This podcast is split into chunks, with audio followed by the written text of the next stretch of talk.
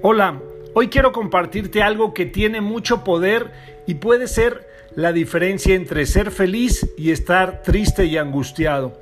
Y es precisamente la gratitud. Entre más agradeces las cosas, más te llega de lo mismo. Y eso es poderoso porque las personas que se van quejando de todo y todo les molesta y siempre tienen alguna quejilla, algún mal comentario para todo lo que les transcurre en la vida, sí, llega mucho más de lo mismo.